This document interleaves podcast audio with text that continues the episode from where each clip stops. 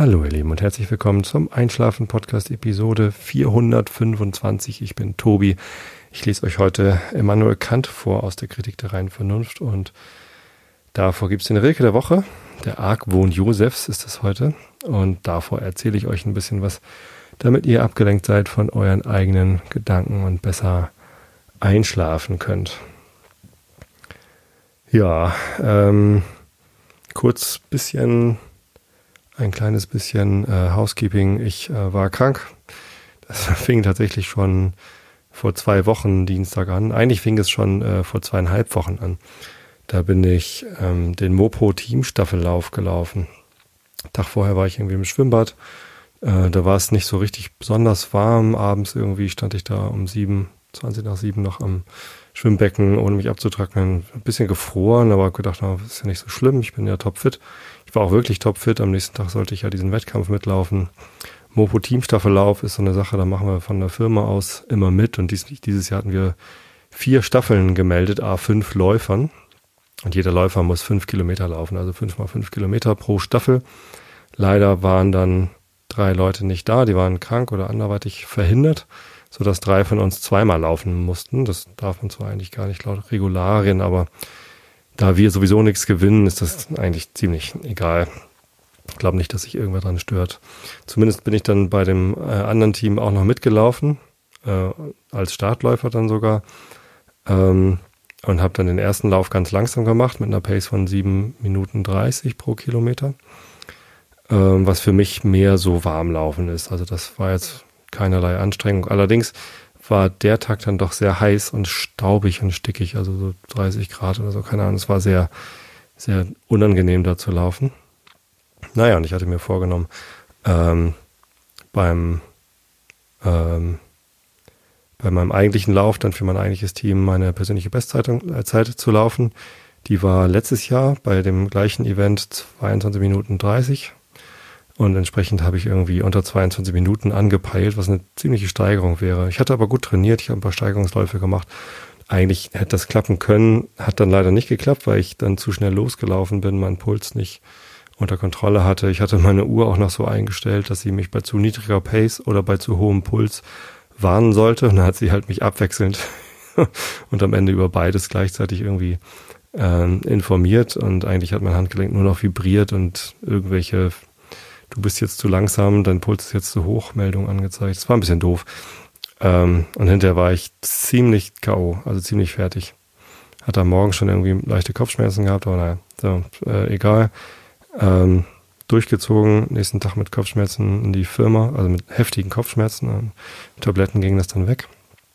Äh, am Wochenende war wieder alles gut. Am Sonntag bin ich nochmal zehn Kilometer auslaufen gewesen, alles irgendwie entspannt. Aber am Dienstag, also heute vor zwei Wochen, wollte ich eigentlich äh, zum Incubus-Konzert und hatte deswegen die Episode 424 äh, schon am Montag aufgenommen, haben sie dann am Dienstag erst veröffentlicht, ähm, weil ich eben am Dienstag auf dem Konzert sein wollte. Konnte ich aber nicht, äh, war krank zu Hause, dann kann ich auch nicht zum Konzert.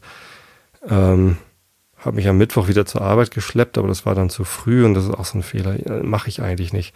Zu früh wieder zur Arbeit zu gehen, ohne richtig gesund zu sein, ist irgendwie echt nicht gut.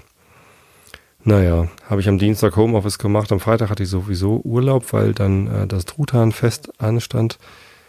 Ähm, ja, es haben schon ganz viele geschrieben, erzähl bitte ganz viel vom Truthahn.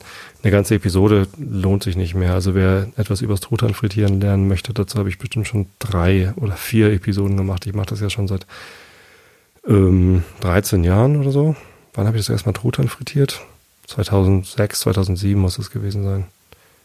Naja, also zwölf Jahre vielleicht. Und ähm, ich habe gerade vorhin zufällig gesehen, Episode 89 war eine zum Thema Truthahn frittieren. Könnt ihr euch diverse Male anhören. Diesmal blieb alles wie immer. Ich hatte zwei Truthähne. Ähm, ich habe beim, beim Reinfallen lassen den Fehler gemacht, dass ich den Truthahn an den Füßen angefasst habe und nicht ihn am Seil langsam reingelassen habe. Gleichzeitig war das Öl ein bisschen zu heiß, sodass er schon beim Reinlassen äh, ordentlich gespritzt hat. Ich glaube nicht, dass er zu feucht war, sondern das Öl war wohl zu heiß. Naja, dann äh, wurde es mir halt für meine Hand zu brenzlig da mit den, also dicht am Öl und dann habe ich ihn los, musste ich loslassen und hat es ein bisschen Flatsch gemacht und das ein bisschen Öl rübergespritzt und das Öl hat dann halt angefangen zu brennen, aber nur das, was rausgelaufen ist. Zum Glück nicht das Öl im Topf, sonst hätten wir wahrscheinlich den Fettlöscher zum ersten Mal benutzen müssen. Wir haben eine Löschdecke da und einen Fettlöscher da. Es ist alles irgendwie äh, mit Sicherheitsmaßnahmen noch und nöcher, aber ähm, es gab Pyro-Effekte. Gibt es ein Video zu, das habe ich irgendwie auf meinem Instagram-Account gepostet, ist auch auf Facebook und Twitter zu sehen gewesen. Ansonsten, die Truthähne haben gut geschmeckt, wie immer. War nicht alles durch, obwohl ich sie recht lange drin hatte. Ich weiß gar nicht, was ich da wieder falsch gemacht habe, aber naja. War anstrengend. Und ja, in dem, vor dem Hintergrund, dass ich noch nicht ganz wieder gesund war, hat mir das dann anscheinend den Rest gegeben. Ich bin Montag, Dienstag, Mittwoch noch zur Arbeit gegangen, habe aber gemerkt, irgendwie, das ist nicht gut und ähm, bin dann am Donnerstag und Freitag zu Hause geblieben, am Montag zum Arzt, jetzt gestern und der hat mich jetzt krank geschrieben bis Mittwoch.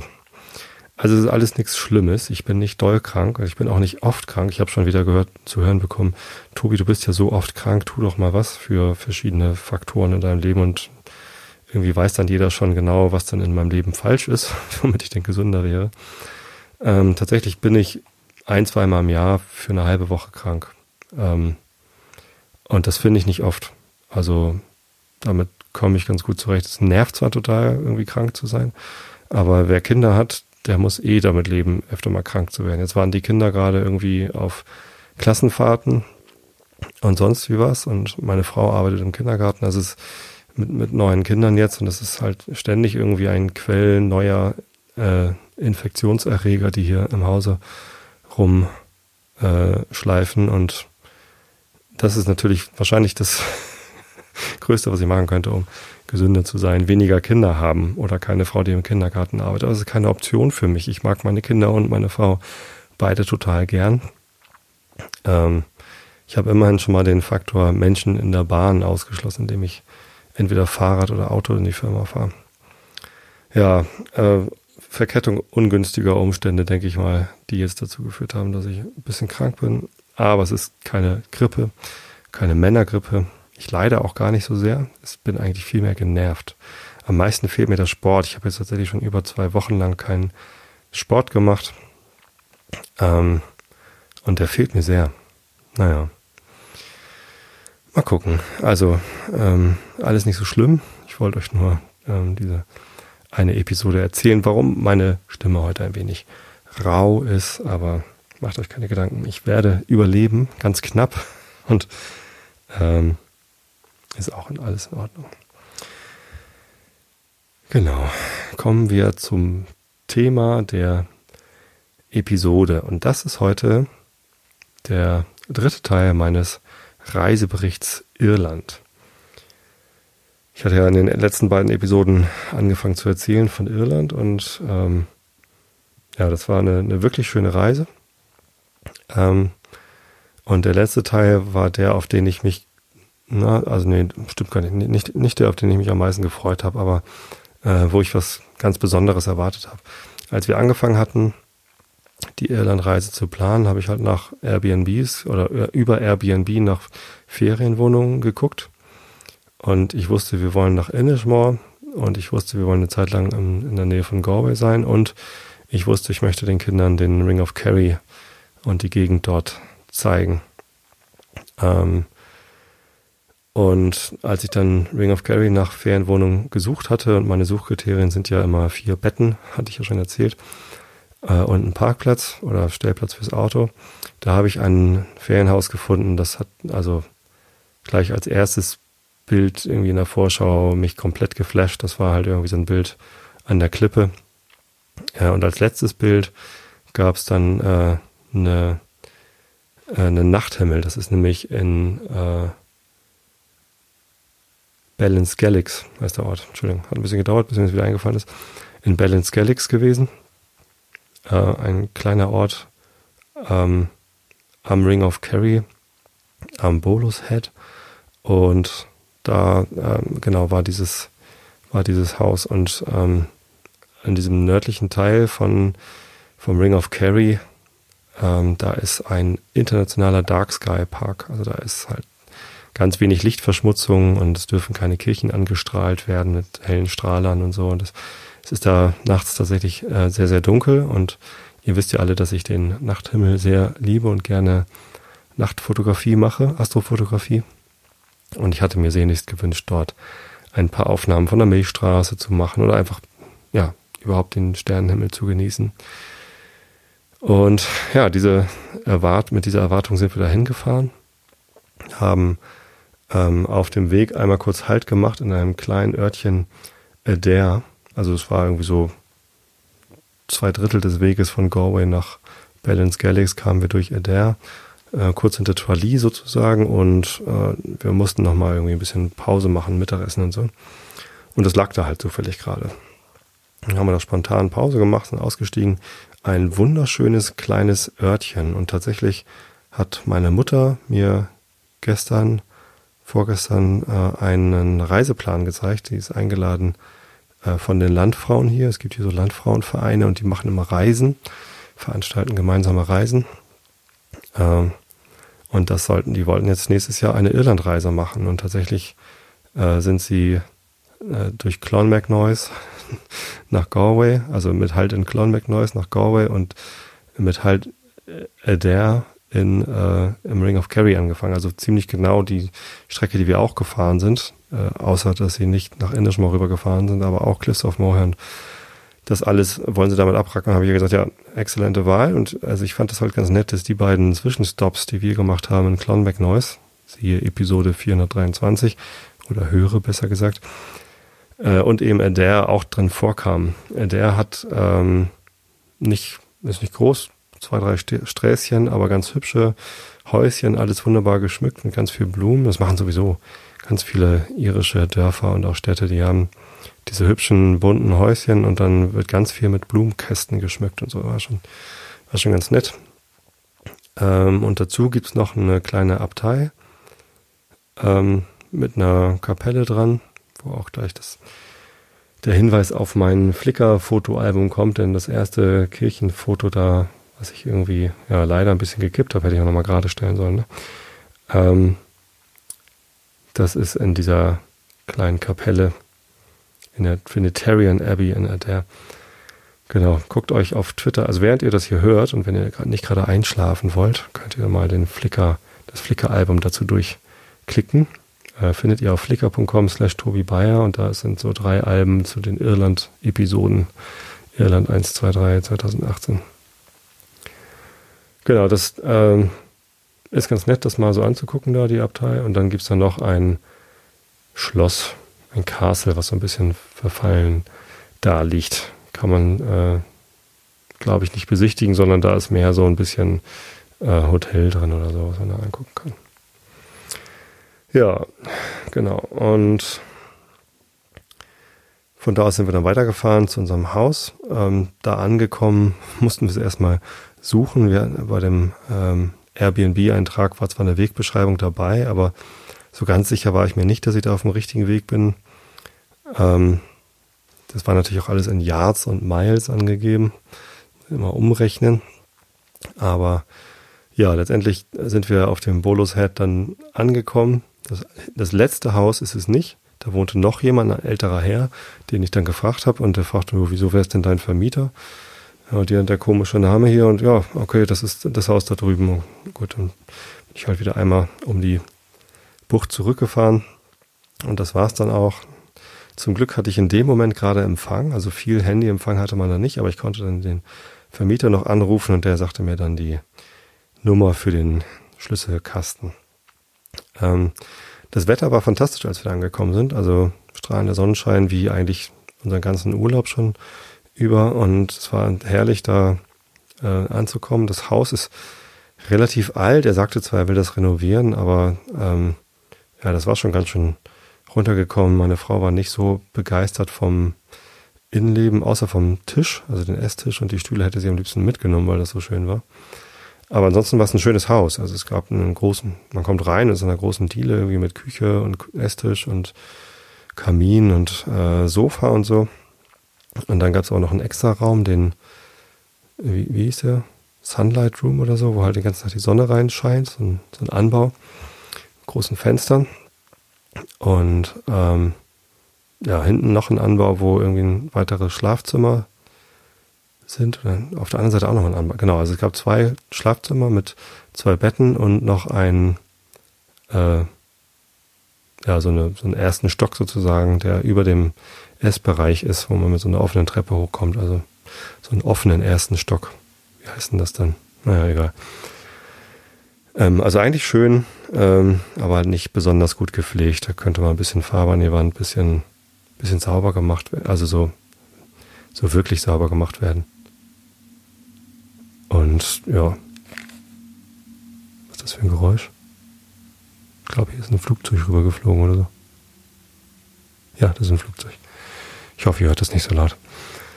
Ja, ähm, genau, aber also das, das wirklich Tolle an dem Haus ist die Lage, denn äh, man fährt da diesen ganz schmalen Weg die Straße hoch. Die Bilder von der Straße sind auch auf Flickr. Das ist wirklich ein ganz schmaler Weg. Wenn einem da einer entgegenkommt, muss man halt so lange, muss einer so lange zurücksetzen, bis irgendwie eine kleine Einfahrt an der Seite ist oder irgendwas, wo man sich dann irgendwie über, wo man aneinander vorbeifahren kann. Ähm, ist zum Glück nur zweimal passiert in der ganzen Zeit, die wir da waren. Wir waren fünf Tage da.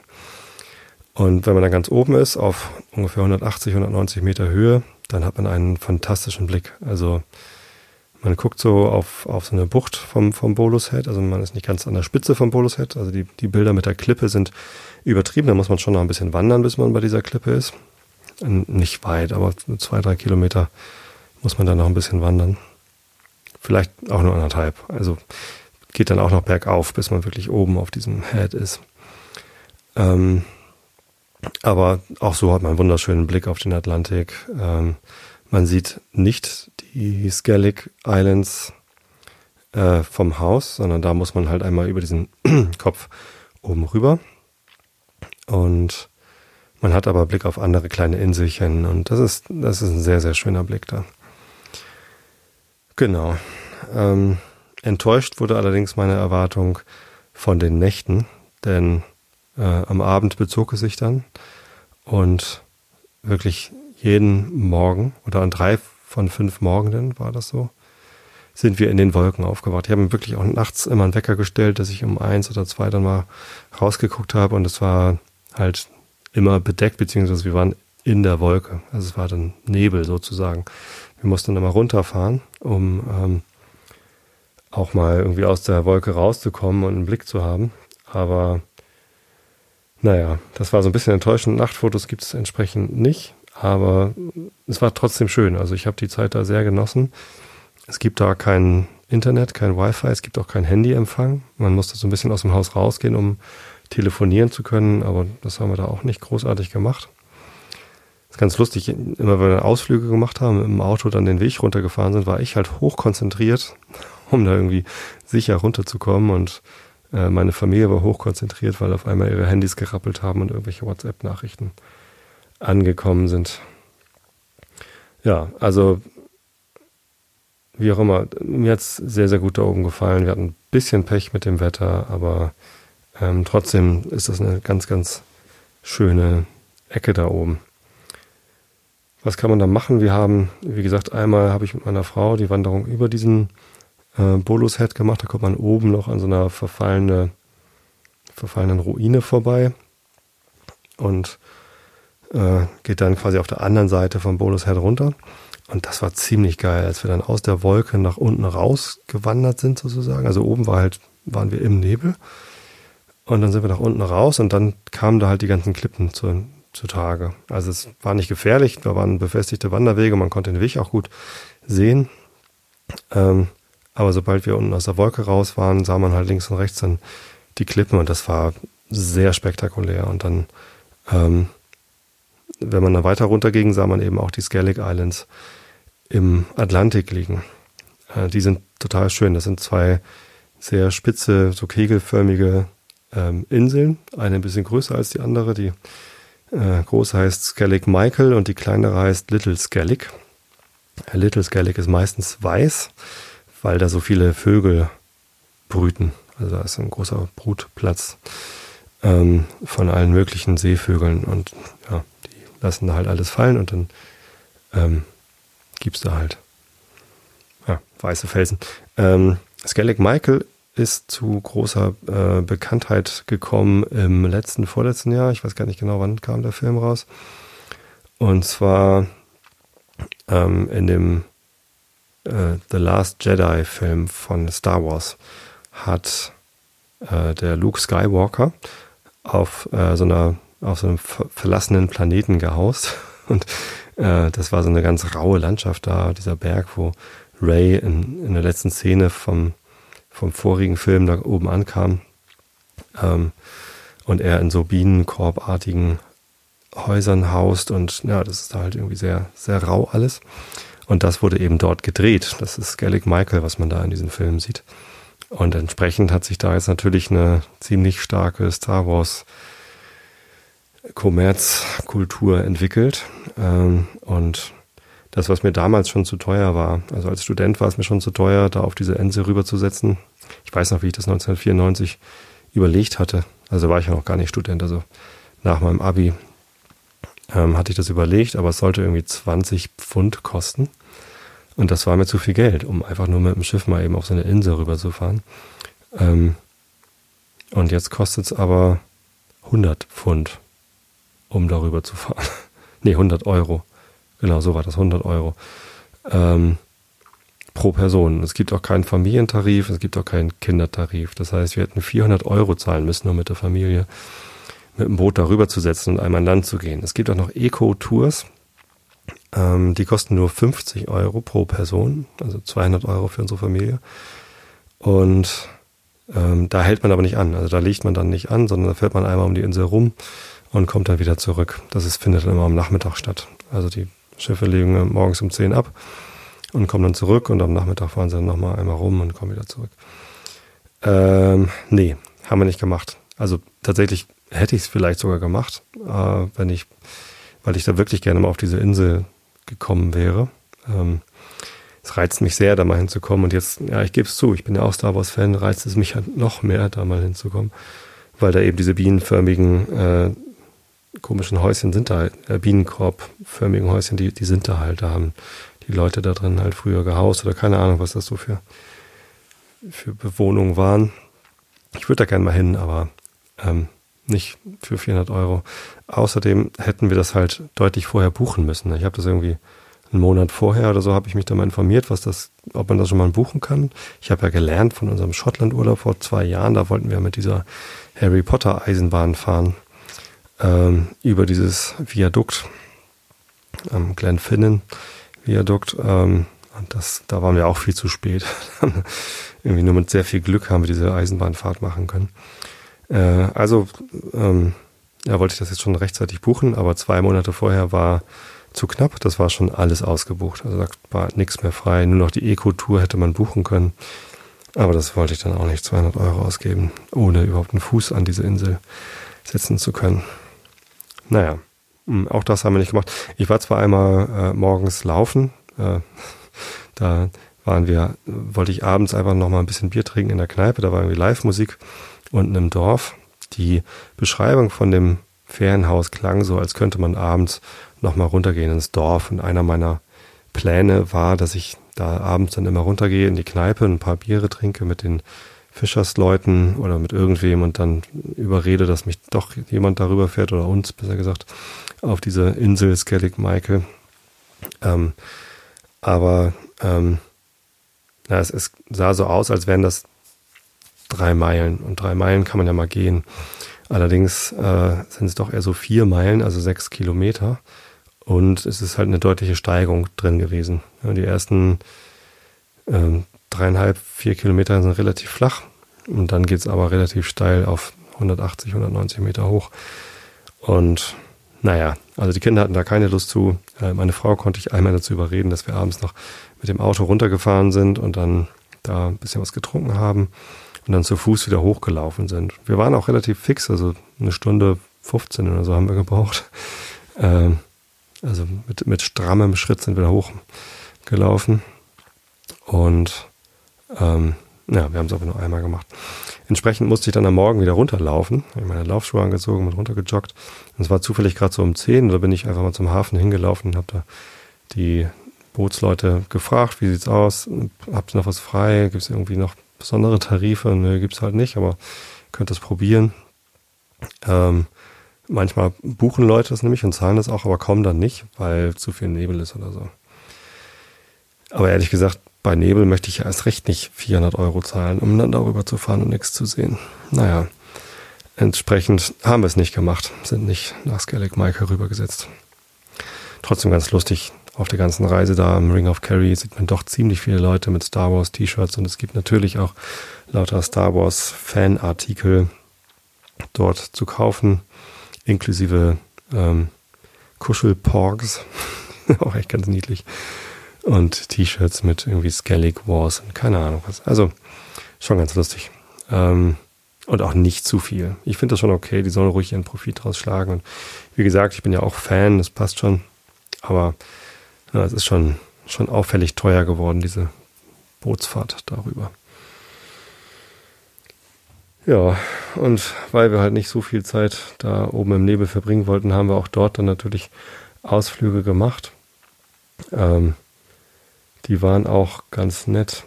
Einer ging nach Valencia Island, wobei das der zweite Ausflug, äh, mache ich mal in der richtigen Reihenfolge.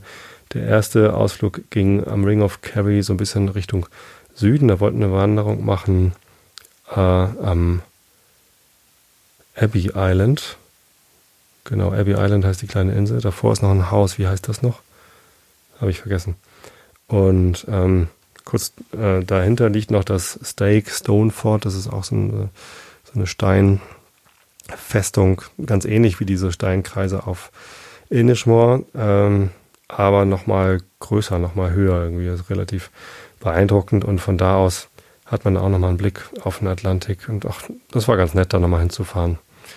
Ähm, bisschen erschreckend war, dass da irgendwie Touristen ankamen, ähm, die so, so völlig bocklos irgendwie da reingelatscht sind, irgendwie Inder oder Pakistaner oder so vielleicht vom, vom Aussehen her.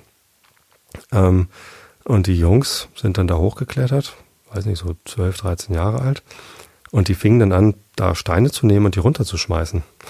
irgendwie so, äh, hier hat vor zweieinhalbtausend Jahren jemand dieses Fort aufgebaut und jetzt ist das hier halt eine touristische Attraktion. Könntet ihr das bitte heile lassen? Also irgendwie sehr skurril. Also, naja.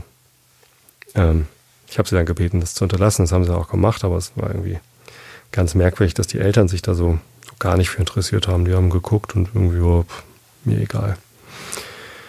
Ja, nicht so schön, aber egal. Ähm, die Wanderung, die wir dann da gemacht haben, die war sehr skurril. Alle anderen Wanderungen waren doch sehr irgendwie, ja, man zieht sich Wanderschuhe an und ähm, wandert dann da an, an felsigen Klippen und so längs. Diese Wanderung, die habe ich in einem Wanderführer gefunden, den hatte ich mir vorher noch gekauft mit irgendwie so 30, 40 Wanderungen, die beschrieben sind. Ähm, und ja, da haben wir halt diese Wanderung gefunden. Da, na gut, dann machen wir das mal. ähm, und die fing an einem Sandstrand an. Ich muss doch nochmal eben nachgucken nebenbei, wie dieses Haus da heißt. Das war nämlich eigentlich auch ganz nett. Muss ich mir in Google Maps öffnen. Finde ich, finde ich so jetzt gerade nicht mehr raus. Ähm, naja, und an diesem Haus ist ein weißer Sandstrand. Das ist jetzt nichts Besonderes, das gibt es relativ häufig in Irland. Sehr viele Sandstrände. Aber ich habe halt noch keine Wanderung gemacht, die an so einem Sandstrand anfing. Das war ganz witzig. Ähm, also kurz hinter Caher Daniel war das. Derrynane, nee, vor Caher Daniel. Derrynane House heißt das. Da geht das los. Genau. Dann ist da der Derrynane Beach. Und was ist das da? Ist das Abbey Island? Oh, irgendwie so, keine Ahnung. Ähm, das war sehr lustig. Also, das hat Spaß gemacht. Ähm, dann einfach mal Schuhe ausziehen, Socken ausziehen und dann barfuß da über den Strand latschen. Ähm, bis zu so einer kleinen vorgelagerten Halbinsel, wo auch eine, eine kleine Abtei drauf war. Oder war das Abbey Island mit der kleinen Abtei? Kriege ich das schon gar nicht mehr richtig zusammen. Ist schon wieder so lange her. Vielleicht hätte ich doch alles auf einmal erzählen sollen. Zumindest ähm,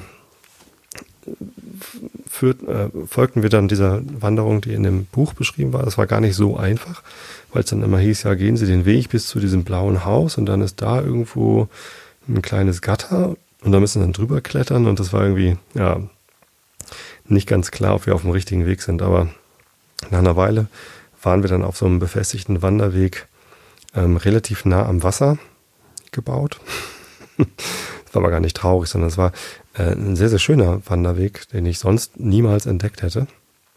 Ähm, und der führte da durch ähm, so einen ziemlich dichten Urwald irgendwie. Also es war dann so im, im Unterholz, also wirklich so Green Hell mäßig ähm, sehr, sehr stark äh, bewachsen im, ja, durch so einen Wald quasi, aber sehr, sehr dicht und sehr niedrige Decke irgendwie. ganz, ganz lustig da durchzulatschen und dann äh, kommt man wieder raus und steht wieder direkt an einem weißen Sandstrand und dann klettert man über einen Felsen, dann geht der Weg wieder weiter und dann kommt man an eine Bucht, wo irgendwie ja so Steine, also eine, eine kleine Steinbucht, also ein Steinstrand, Kieselstrand. Ähm, und also wir waren da auch wieder sehr, sehr allein. Also am Derrynane House waren noch irgendwie ein paar Leute. Ähm, da waren auch so Ponytouren, konnte man da mieten und irgendwie eine Stunde auf dem Pony über den Strand reiten. Ähm, zum großen Unglück meiner Töchter habe ich das natürlich nicht gemacht. Böser Papa. Naja, und das, ähm, das ging dann immer so weiter. Am Ende ging äh, die Wanderung ein bisschen den, den Berg hoch also der, der Ring of Kerry ist eine Straße, Bundesstraße, aber eine recht schmale Straße. Mittlerweile ziemlich gut ausgebaut, ehrlich gesagt. Also früher war die noch viel schmaler. Ähm, die geht so auf äh, größtenteils äh, 60, 70 Meter Höhe, würde ich sagen, ähm, um diese Halbinsel. Und ähm, naja, unterhalb sind halt dann so Strandbäder und oberhalb sind irgendwie Felsen und Berge. Es ist sehr, sehr schön. Also wenn ihr mal in den Südwesten von Irland kommt, dann fahrt ruhig einmal diesen Ring of Kerry ab. Das ist zwar sehr touristisch, aber man kriegt da wirklich tolle Blicke. Das lohnt sich absolut, das einmal gemacht zu haben. Man braucht dafür zwar einen Tag, wenn man irgendwie ausreichend viele Stops einlegt an den Aussichtspunkten, aber es ist wirklich spektakulär. Ja, und jetzt bin ich halt zum ersten Mal an dieser einen Stelle quasi runter ans Wasser und da diese Wanderung gemacht. Und äh, wie gesagt, der Wanderweg führt dann hoch, fast bis zum Ring of Kerry wieder hoch. Und dann ist da der äh, Kerry Wanderweg. Äh, ich habe jetzt vergessen, wie er heißt. Irgendwie so, Kerry Walkway oder Ring of Kerry Walk. Kerry Walk heißt er, glaube ich, einfach. Und das ist ein Wanderweg, der auch da einmal komplett rumführt. Und der hat mich ziemlich angefixt. Wir haben da andere Wanderer getroffen aus den Niederlanden, mit denen wir uns kurz ganz nett unterhalten haben. Und die sagten, ja, wir machen hier ähm, 14 Tage Wandern und laufen halt jeden Tag so 20 Kilometer von diesem Carry Walk und suchen uns dann Bed and Breakfast irgendwie. Das fand ich total geil. Die hatten einfach Rucksäcke, die waren gar nicht so groß, die Rucksäcke. Haben anscheinend äh, vorgehabt, sich nicht so sehr dreckig zu machen oder dann zwischendurch immer mal gewaschen. Also Viele Klamotten hatten die nicht dabei. Aber ähm, war, schon, war schon okay und ähm, fand ich eine sehr, sehr gute Idee. Vielleicht mache ich das auch mal. Einfach den Ring of Carry, den Carry Way wandern. Von Episode zu Episode. Sehr, sehr schön. Genau, und da sind wir dann zurück zum, zu diesem Dairy Haus gekommen. Und ähm, da war die, der Tag auch schon durch. Ganz lustig, auf dem Weg dahin kam ich durch Waterville. Das ist ein kleines Dörfchen, ähm, quasi ganz an der, an der Westseite vom Ring of Kerry.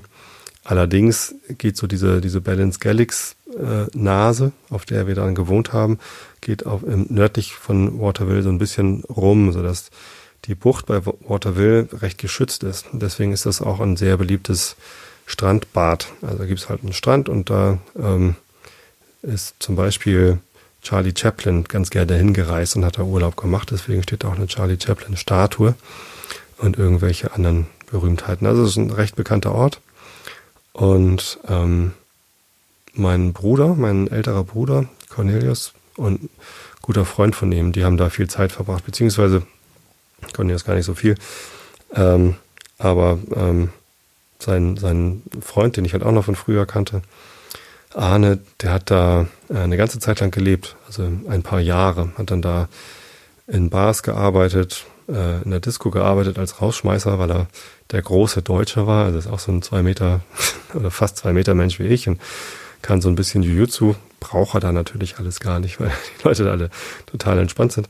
Ähm, aber er hatte halt als, als Barkeeper gearbeitet. Äh, nee, nicht als Barkeeper, sondern als, als ja, in den, in den Kneipen. Ähm, und deswegen kannte ich Waterville auch, weil ich Arne da mal äh, besucht hatte. Ja, genau, auch 94 auf meiner Reise nach dem Abi. Ähm, habe ich da auch ein paar Tage in dem gleichen Airbnb, äh, nicht, damals gab es noch gar kein Airbnb, wie heißt das? Bed and Breakfast, BNB, ähm, gewohnt wie Arne und habe da auch ein bisschen Zeit verbracht. Ich habe da nicht gearbeitet, sondern ich habe da nur irgendwie den Strand genossen und ein bisschen rumgehangen. Es war sehr nett.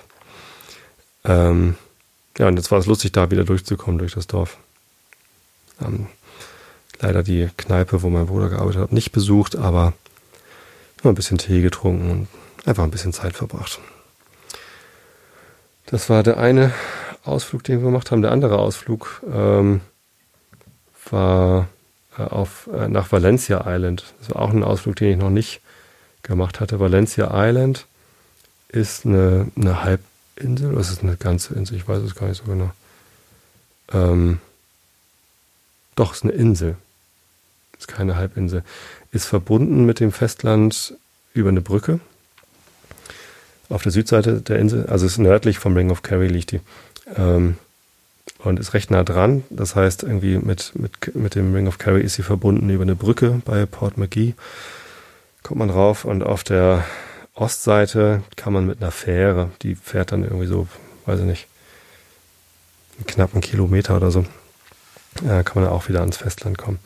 Recht kleine Insel, ähm, hat aber ein paar äh, sehr feine Sehenswürdigkeiten. Und zwar ähm, ist da die wie heißt die, eine, eine so ein Steinbruch, ähm, Heilige Maria oder so, oder Marien, Mariensteinbruch heißt es, glaube ich. Genau, da haben sie ähm, Schiefer abgebaut. Unter anderem den Schiefer, mit dem äh, das House of Parliaments in London gebaut worden ist und so. Also das relativ ähm, große, ähm, große Mine sozusagen. Ähm, und in der Nähe wo dieser, äh, dieser Steinbruch ist, hat man vor gar nicht allzu langer Zeit, ich glaube so vor 20, vielleicht 30 Jahren, äh, Spuren entdeckt. Und zwar Spuren von, ähm, das irgendwie zurückführen konnten auf das erste Wirbeltier, das an Land gekommen ist. Also man kann sich das, glaube ich, nicht so vorstellen, dass das genau die Spuren sind, die das erste Tier, das jemals an Land gekommen ist, dann da hinterlassen hat und sich das dann überlegt hat, wieder zurückgegangen ist. Aber ähm, also die erste Tierart, die ähm, dann quasi als Amphibium so halb im Wasser und halb im Land gelebt hat. Ähm, eines dieser Tiere hat dort halt Spuren hinterlassen. Das sind quasi die ältesten Fußspuren eines Wirbeltiers, die es überhaupt gibt die überhaupt jemals gefunden worden sind. Und ähm, das fand ich schon recht erhebend, da zu stehen und ähm, diese Spuren da zu sehen, sind jetzt nicht so besonders deutlich. Ich habe auch keine Ahnung, wie sie herausgefunden haben, dass die nun von genau dem Tier sind. Ich, wahrscheinlich haben sie das Alter bestimmt und festgestellt, dass genau zu dem Zeitpunkt sich überhaupt erst die ersten Tierarten gebildet haben, ähm, die eben das Wasser verlassen haben und dann auf ihren vier Füßchen über die Erde gelaufen sind, über den festen Boden.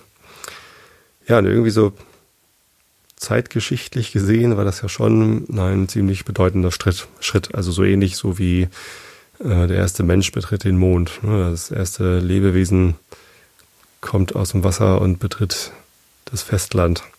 Vorher war da halt nichts am Festland, was irgendwie Wirbeltier war. Finde ich schon ähm, beeindruckend. Und davon so eine, eine Spur zu finden, das ist schon toll. Ja, jetzt werde ich hier schon müde. Oh, ich merke, ich, ich sitze hier auch schon wieder so lange. Ich muss mal ein bisschen vorankommen hier. Genau, das war toll, auf Valencia Island äh, die, diese Spuren zu sehen. Und Dann haben wir noch, ich guck mal eben, Mariengrotte heißt es übrigens. Habe ich auch ein Bild gemacht von der Maria, die hier oben drin steht. Kann man leider nicht reingehen, ist abgesperrt. Aber naja. Ähm, das andere, was wir da angeguckt haben, ist das Glenleam House. Das war ganz lustig. Da habe ich halt auch irgendwie in irgendeinem Reiseführer gesehen, Glenleam House kann man besichtigen, gibt es große Gärten. Und dann fahren wir dahin. Hatten so ein bisschen die Hoffnung, dass es da was zu essen gibt. Wir waren ein bisschen schlecht drauf, weil wir alle Hunger hatten. Ähm, und dann gab es da nichts. da gibt es halt keinen Kaffee. Stattdessen kam da aus dem Glenleam-Haus so ein, so ein Typ raus, der hatte gerade mit irgendjemand anders noch gesprochen und der hat dann den Preis verhandelt, was dann, was man dann an Eintritt zahlen soll. Ähm, und ja, hat dann irgendwie uns angeguckt, so, ja, was wollt ihr so zahlen? So vielleicht, ich glaube, von den äh, von dem Ehepaar hat er irgendwie 15 Euro gewollt und von uns wollte er irgendwie 20 Euro haben oder so. Also keine Ahnung. Er war sich, glaube ich, auch nicht so ganz sicher. Ähm, war zumindest ganz lustig, wie er dann irgendwie auf, auf Socken dann da irgendwie schnell wieder ins Haus reingerannt ist, um Wechselgeld zu holen. Da hat er noch irgendwie Karten, wo drauf stand, wo welcher Baum steht und so. Ähm, war ja auch so ein bisschen zu, verwirrt zuerst. Und er sagt dann, ja, wenn ihr da zum Leuchtturm lauft, da gibt es irgendwie einen Café, aber es war dann doch ein bisschen zu weit weg.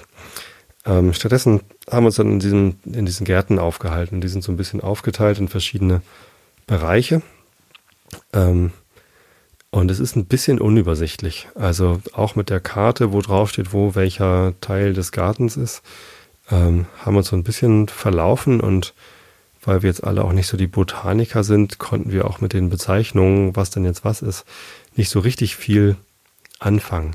Trotzdem hat mich das da ziemlich gefesselt. Also das war nicht so ergreifend wie diese ersten Fußspuren, aber ähm, eine unglaubliche Vielfalt an an Pflanzen. Es gab einen so, einen, so einen kultivierten Garten, wo lauter Nutzpflanzen auch standen. Ähm, und da war auch ein, ein Gewächshaus. Und als wir dann da vorbeikamen, war der Typ dann gerade mit so zwei kleinen Kindern. Ich weiß nicht, ob das seine Kinder oder Enkelkinder waren. Ähm, ja, so alt war er noch gar nicht. Wahrscheinlich eher seine Kinder. Ähm, aber weiß nicht, wie alt waren die? Vielleicht sechs und acht oder so. Kleines Mädchen, kleiner Junge.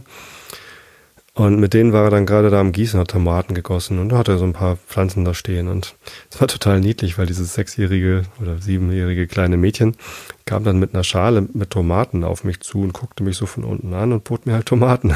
War total nett. Und da habe ich halt die Tomate probiert und so eine kleine Kirschtomate, total süß und lecker. Und ähm, dann hatten sie dann noch einen, einen Physalis-Strauch. Und ich habe noch nie äh, so eine Pflanze Wobei, ich glaube, wir haben so eine Pflanze, aber die hat halt, trägt ja keine Früchte, sondern Physalis sind ja diese ganz süßen Beeren, also mit großen beerenartigen Früchte, die in so einer komischen Papierpackung eingepackt sind. Ähm, also die Blätter drumherum sind so ganz dünnes, feines, dann äh, braungraues Papier irgendwie, wo man dann diese gelbe Frucht rauspacken kann. Und die ist extrem süß äh, manchmal auch extrem sauer. Also so Vitamin C-Bomben sind das, Physalis. Ähm, und davon hatten sie da welche und da waren auch welche reif und die durften wir auch probieren. Und da habe ich zum ersten Mal Physalis vom Strauch gegessen. Sehr lecker.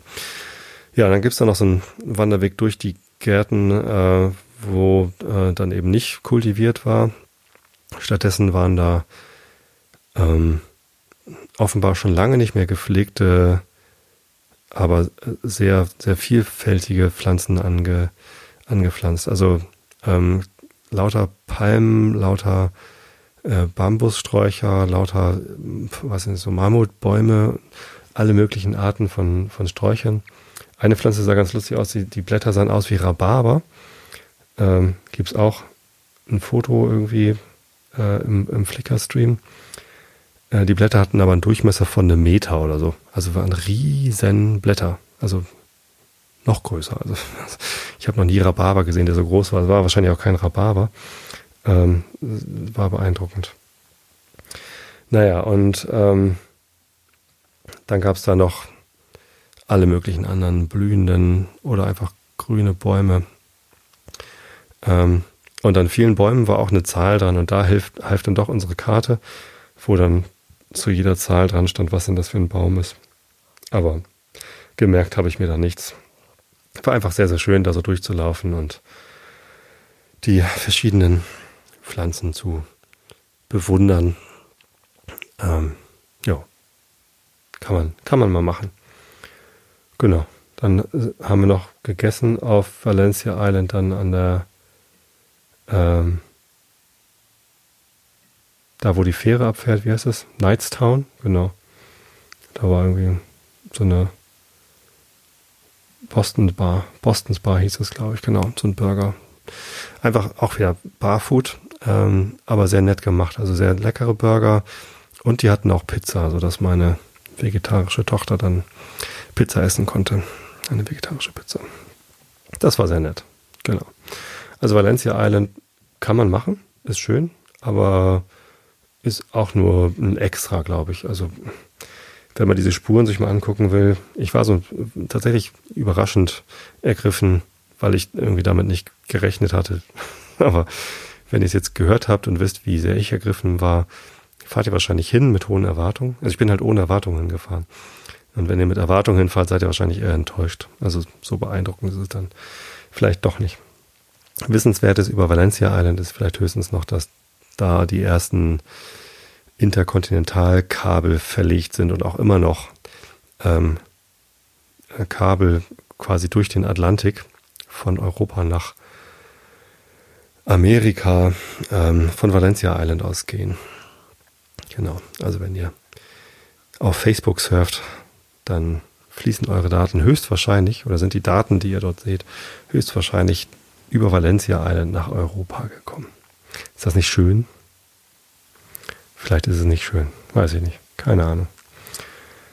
Ähm, ja, und ansonsten gibt es da noch natürlich dann ähm, zusätzlich zum Ring of Kerry gibt es noch so einen kleineren Ring. Ich habe jetzt vergessen, äh, wie er heißt, aber in der Nähe von Port McGee gibt es auch nochmal Klippen. Die sind sogar vom Ring of Kerry aus ausgeschildert als die schönsten Klippen äh, von Kerry. Und da sind wir natürlich auch hingefahren, äh, auch weil kurz vorgelagert eine Insel ist, die Puffin Island heißt. Und ich habe ja irgendwie einen Großteil meiner Irlandreise oder unserer Irlandreise damit verbracht, nach Puffins zu suchen. Puffins sind diese Papageientaucher, ganz kleine Seevögel, die so aussehen wie kleine Pinguine, also schwarzer Rücken, weißer Bauch und orangener gebogener Schnabel, ganz markanter großer orangener Viertelkreisschnabel. Habe ich, glaube ich, schon erzählt, ne? Ah, genau. Ähm, und Puffin Island dachte ich, wenn ich Puffins finde, dann vielleicht da. Als wir das erste Mal da vorbeigekommen sind, war allerdings Nebel und man konnte nicht mal Puffin Island sehen. Äh, als wir das zweite Mal da waren, konnte man es dann sehen, aber keine Puffins da. Ähm, da habe ich mich da mit anderen Urlaubern unterhalten und die sagten, ja, du bist auch zu spät. Die sind halt nur von Mai bis Juni da. Ich glaube, das habe ich schon erzählt. Egal, aber zeitlich passt es halt ans Ende vom Urlaub, als ich dann endlich geschnallt habe. Es sind keine Puffins mehr in Irland. Ich brauche nicht mehr zu suchen. Die Klippen an sich sind aber trotzdem ganz schön. Aber auch so ein typisches Touri-Ding. Man kommt da direkt mit dem Auto hin, kann da parken, muss dann irgendwie fünf Euro pro Person bezahlen, um zu den Klippen hinzukommen. Das ist dann wirklich nur ein ganz kurzer Fußweg. Geht einmal rechts hoch, geht einmal links hoch, äh, guckt sich die Klippen an. Es ist deutlich weniger beeindruckend als die Cliffs of Moher oder andere Klippen. Also Inishmore, äh, dann Angus ist viel, viel geiler als diese Port McGee Cliffs. Aber angucken man sie sich trotzdem. Schön ist auch. Ja, habe ich auch ein paar schöne Fotos gemacht. Ja, was bleibt, ähm, ist die Erkenntnis, ich möchte weniger Flugreisen machen. Wir sind ja geflogen nach Irland und zurück. Auf dem Rückweg von Berlin Skellig sind wir ähm, ja, halt einen Tag äh, vor unserem Rückflug nach Dublin gefahren, Auto abgegeben, äh, mit dem Taxi wieder in unser, ähm, ähm, wie heißt das nochmal? Church, Christchurch Apartment, genau. Das dann anderes war, aber wie gesagt, war nicht schlimm, war alles gut. Ähm, und dann am nächsten Tag zurückgeflogen. Fliegen ist halt nicht so gut für die Umwelt. Ne? Also das ist schon schlecht, dass man durch Fliegen so viel CO2 erzeugt und das auch noch da oben in der Atmosphäre, wo es dann gleich da ist, wo es äh, seinen größten Schaden anrichtet. Ähm, und deswegen möchte ich weniger fliegen. Ich habe jetzt auch ähm, im Oktober muss ich beruflich nach London und da einen Workshop anbieten. Und die Hinfahrt habe ich jetzt äh, mit dem Zug gebucht. Das dauert halt einfach dann neun, zehn Stunden. Ich muss mit dem Zug, also erstmal muss ich nach Hamburg zum Hauptbahnhof, dann muss ich mit dem Zug über Hannover, Köln und Brüssel muss ich umsteigen. In Brüssel dann in diesen Eurocity, der dann durch den Tunnel nach London fährt. Und zehn Stunden später bin ich dann halt in London. Fliegen geht natürlich deutlich schneller. Ähm, und auf dem Rückweg habe ich mich dann auch für einen Flug entschieden, weil mir das einfach ja, zu viel Zeit raubt, wenn ich zu, zu lange irgendwie unterwegs bin. Ähm, und insgesamt möchte ich weniger Flugreisen machen. Aber wie gesagt, mit diesem äh, Zug durch den Tunnel kann man auch äh, ganz gut äh, in Großbritannien Urlaub machen. Naja, ich müsste noch mal gucken, wie lange es denn dauert, äh, mit dem Zug von London nach ähm, ja, Wales, da wo die Fähre dann rüber geht nach, nach Irland. Oder man könnte natürlich auch anders machen. Man könnte auch äh, mit der Fähre von Cork fährt, glaube ich, eine irgendwie in die Bretagne oder so. Dass man das nochmal irgendwie macht. Wobei so eine Fähre ja auch ganz schön viel Diesel verbraucht. Ich weiß nicht. Also aus Öko-Aspekten sollte man vielleicht einfach Urlaub mehr in der Nähe machen oder mit dem Fahrrad Urlaub machen. Habe ich jetzt ja auch überlegt. Vielleicht nächstes Jahr mit dem Fahrrad eine längere Tour machen. Wobei für die Kinder noch eine ganz schöne Herausforderung ist. Ja. Wie auch immer. Ich sehe gerade äh, auf meinem Flickr-Account, während ich die Aufzeichnung hier mache, gab es 14 neue Notifications. Jemand ähm, liked da meine Bilder durch. Das freut mich sehr, wenn ihr die Bilder auf Flickr mit einem Sternchen äh, verseht. Äh, wenn ihr da allerdings kommentiert, kann das sein, dass es in meinen ganzen Notifications runtergeht. Also es äh, kann manchmal ganz schön lange dauern, bis ich auf so einen Kommentar auf ein Flickerbild antworte, einfach weil das ein bisschen unübersichtlich ist, äh, welches meiner Fotos da jetzt gerade einen Kommentar bekommen hat und überhaupt den Kommentar mitzubekommen. Ähm, trotzdem freue ich mich natürlich drüber. Jo. So viel zu Irland. Ich werde da ganz bestimmt wieder hinfahren. Vielleicht mit dem Zug.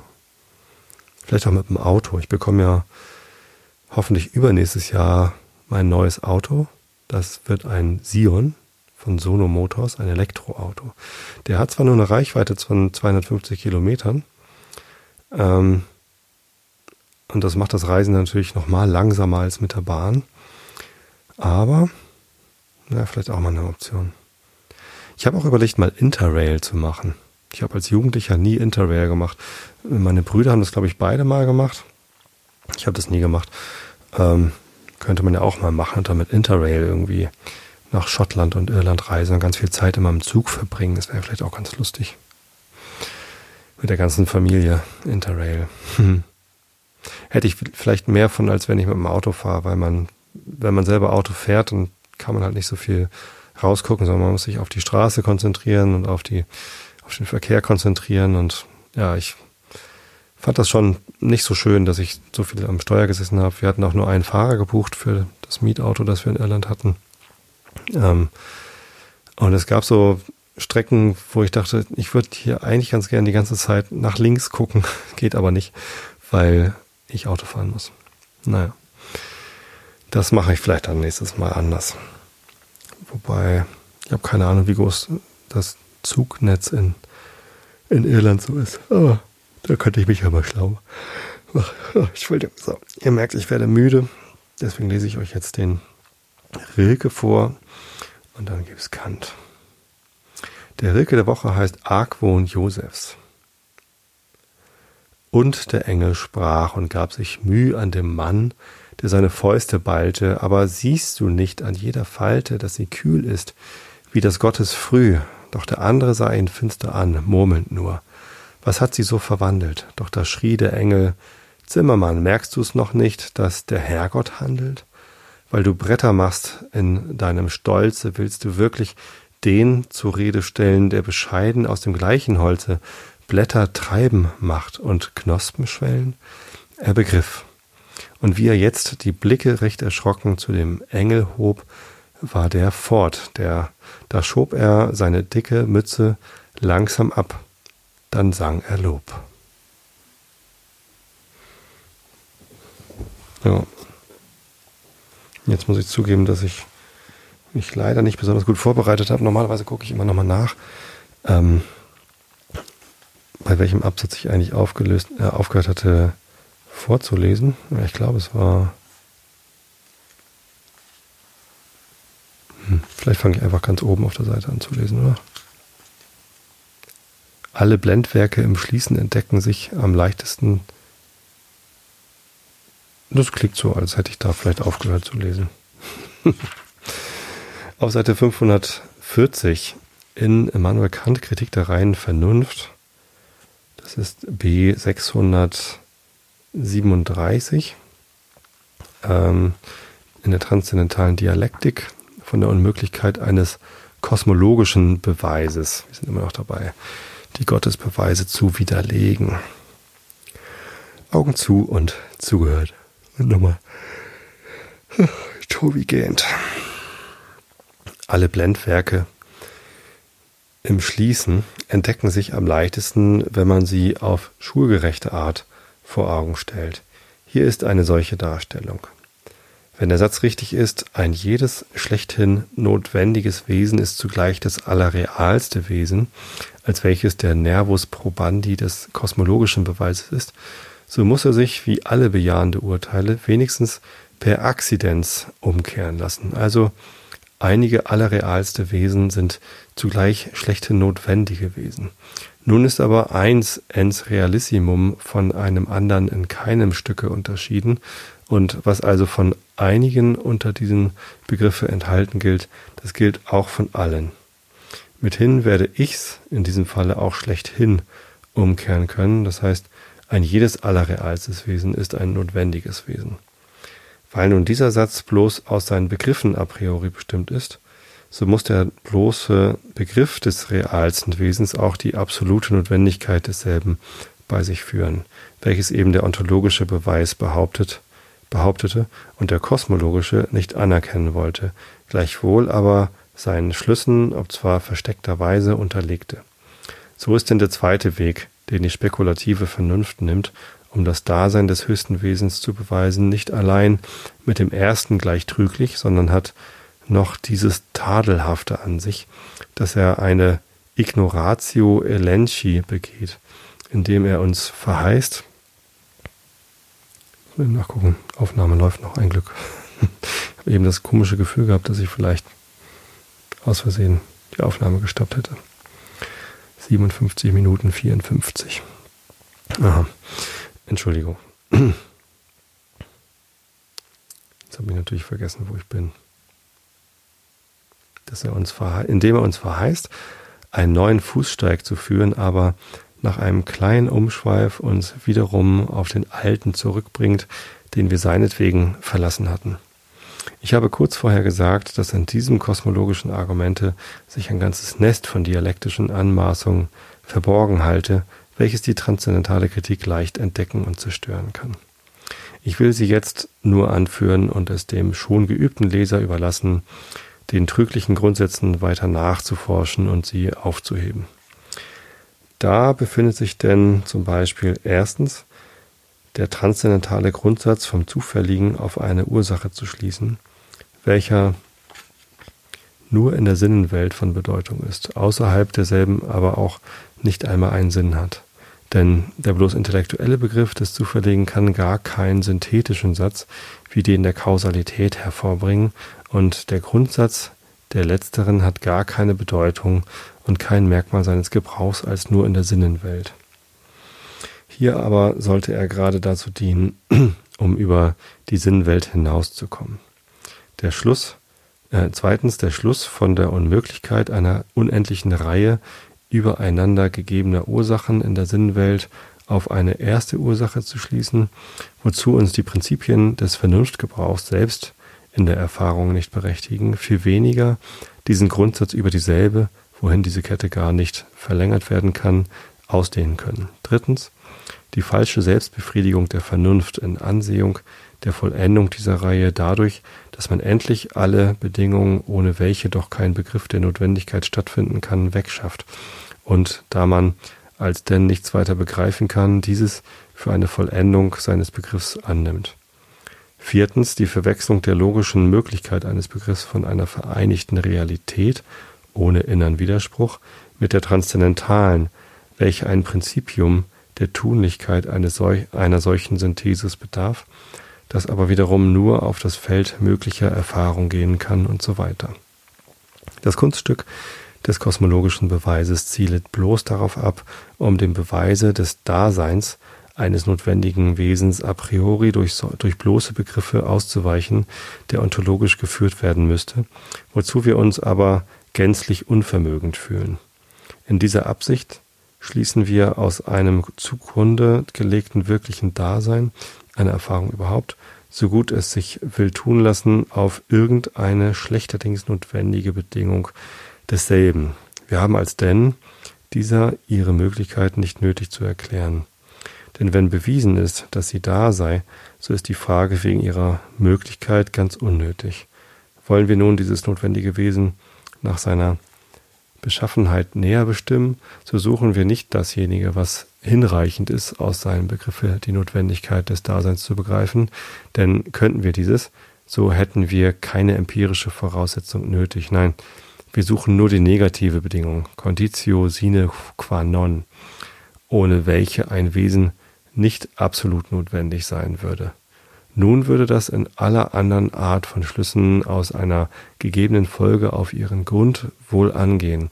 Es trifft sich aber hier unglücklicherweise, dass die Bedingung, die man zur absoluten Notwendigkeit fordert, nur in einem einzigen Wesen angetroffen werden kann, welches daher in seinem Begriffe alles, was zur absoluten Notwendigkeit erforderlich ist, enthalten müsste und also einen Schluss a priori auf dieselbe möglich macht. Das heißt, ich müsste auch umgekehrt schließen können. Welchem Dinge dieser Begriff der höchsten Realität zukommt, das ist schlechterdings notwendig und kann ich so nicht schließen, wie ich denn dieses gestehen muss, wenn ich den ontologischen Beweis vermeiden will, so bin ich auch auf meinem neuen Wege verunglückt und befinde mich wiederum da, von wo ich ausging. Der Begriff des höchsten Wesens tut wohl allen Fragen a priori ein Genüge, die wegen der inneren Bestimmung eines Dinges können aufgeworfen werden und ist darum auch ein Ideal ohne Gleiches, weil der allgemeine Begriff dasselbe zugleich als ein Individuum unter allen möglichen Dingen auszeichnet. Er tut aber der Frage wegen seines eigenen Daseins gar kein Genüge, als warum es doch eigentlich nur zu tun war und man konnte auf die Erkundigung dessen der das Dasein eines notwendigen Wesens annahm und nur wissen wollte, welches denn unter allen Dingen dafür angesehen werden müsse, nicht antworten, dies hier ist das notwendige Wesen.